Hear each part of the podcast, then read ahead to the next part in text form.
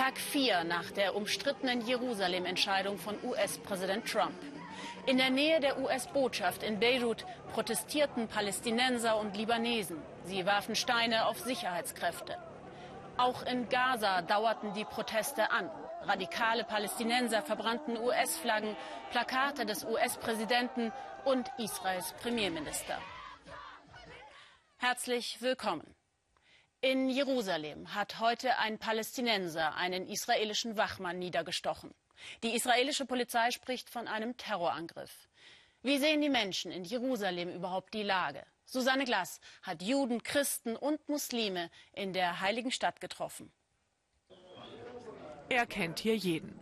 Hussam Abu Aisha ist eine Berühmtheit in Sadi, dem muslimischen Viertel im Ostteil Jerusalems, der vor 50 Jahren von Israel besetzt wurde.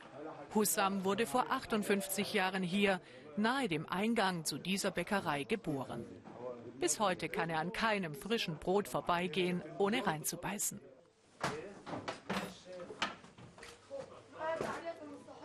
Ob Trump wohl dieses Brot kennt? Die Bäckerei ist mehr als 200 Jahre alt. Die Sesamkringel sind eine für die Altstadt von Jerusalem typische Spezialität.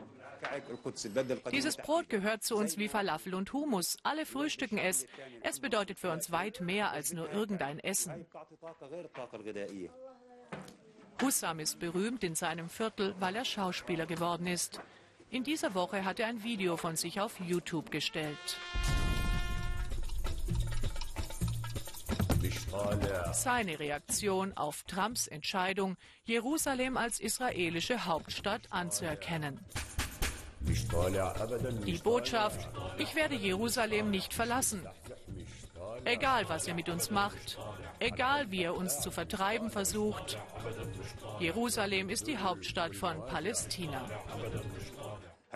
Glaubt Trump wirklich, dass er mit einer Unterschrift die Al-Aqsa-Moschee, die Grabeskirche und die Via Dolorosa an Netanyahu abgeben kann? Hussam sagt, er sei nicht besonders religiös. Viele andere kämen wohl vor ihm ins Paradies. Das Freitagsgebet in der Al-Aqsa-Moschee versäumt er aber nie. In dieser Woche eint die Besucher die Wut auf Trump.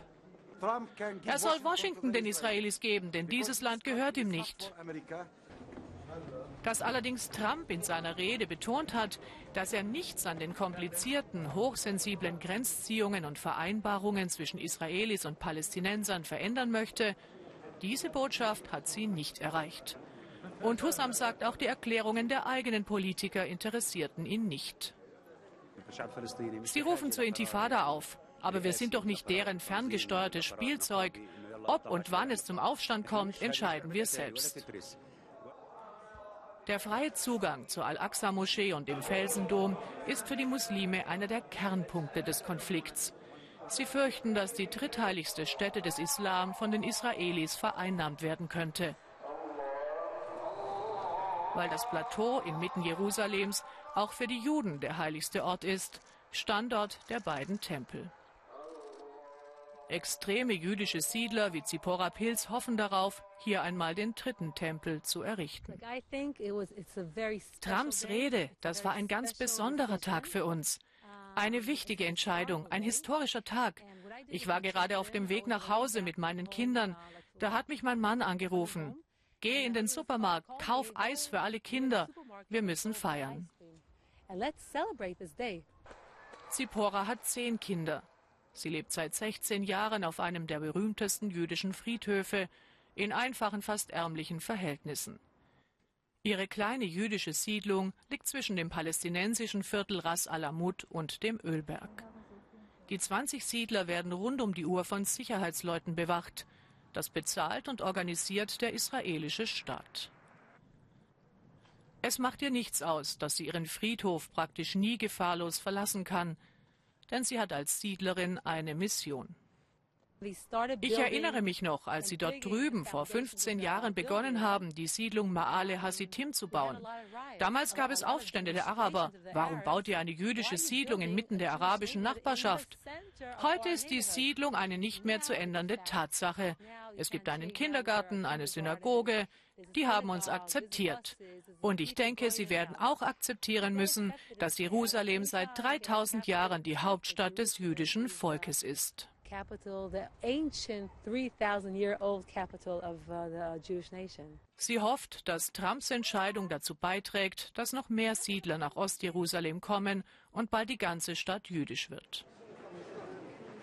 Derzeit sind rund 61 Prozent der 880.000 Einwohner jüdischer Abstammung, etwa 36 Prozent muslimische Araber und 1,4 Prozent christliche Araber. Er gehört zu den mehr als ein Prozent unter Sonstige definierten. Der deutsche Pater Nicodemus trat 2003 in die Dormitio Benediktiner Abtei auf dem Zionberg ein. Heute ist er der Obere dort. Er hält es für falsch, dass nun ständig gefragt wird, ob es nach Trumps Entscheidung zu gewalttätigen Auseinandersetzungen kommt oder nicht. Weil wir kommen dann dahin zu sagen, es gibt Krawalle, oh, Trump hat einen Fehler gemacht. Es gibt keine Krawalle. Oh, gar nicht so schlimm. Trump hat alles richtig gemacht. Das darf ja nicht die Frage sein. Gibt es Gewalt, ja oder nein? Sondern die Frage ist, was dient dieser Stadt zum Frieden? Was dient dieser Stadt zur Versöhnung? Was dient dieser Stadt zum Dialog und zur Gerechtigkeit? Die Dormitio-Abtei liegt zwischen West- und Ostjerusalem, direkt vor den Toren der Altstadt, völkerrechtlich im Niemandsland. In diesen Tagen haben sie noch mehr Besucher als sonst, weil sich manche Gruppen derzeit nicht in die Altstadt wagen. Der Pater meint, die Angst sei nicht nötig. Er spüre jetzt zwar eine Spannung, aber noch mehr Resignation unter den Palästinensern. Vom Kirchturm aus haben die Brüder einen Rundblick über ganz Jerusalem, den mehrheitlich israelischen Westen, den arabischen Osten. Am Gebäude sind noch Einschüsse aus den Kriegen 1948 und 67 zu sehen. So wie wir noch diese Narben am Bauwerk haben, so ist ja Jerusalem eine komplett vernarbte Stadt. Also ich finde, Jerusalem ist ja eine Stadt, wo einfach viereinhalbtausend Jahre Geschichte, wenn nicht 5000 Jahre Geschichte, einfach gegenwartspräsent sind. Man muss wirklich mit viel Fingerspitzengefühl diese Stadt behandeln, eben auch so voller Verletzungen ist. Auch Lebendigstein, die Menschen dieser Stadt, jeder hat hier seine Verletzungsgeschichte. Und man ist sehr schnell äh, ja, hat man jemandem wehgetan oder jemanden gedemütigt. Und da muss man sehr aufpassen, weil eben Jerusalem braucht Sensibilität. Und Politiker, die das verstehen, die nicht den Hass befeuern, sondern die Liebe zu dieser hochkomplexen, faszinierenden Stadt, die Juden, Muslime und Christen eint.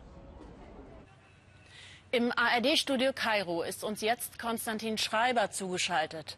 Konstantin, wie sehen Sie die Lage in der arabischen Welt? Einerseits werden ja Israel Kriegserklärungen angedroht, auf der anderen Seite bleibt die Lage dann doch verhältnismäßig ruhig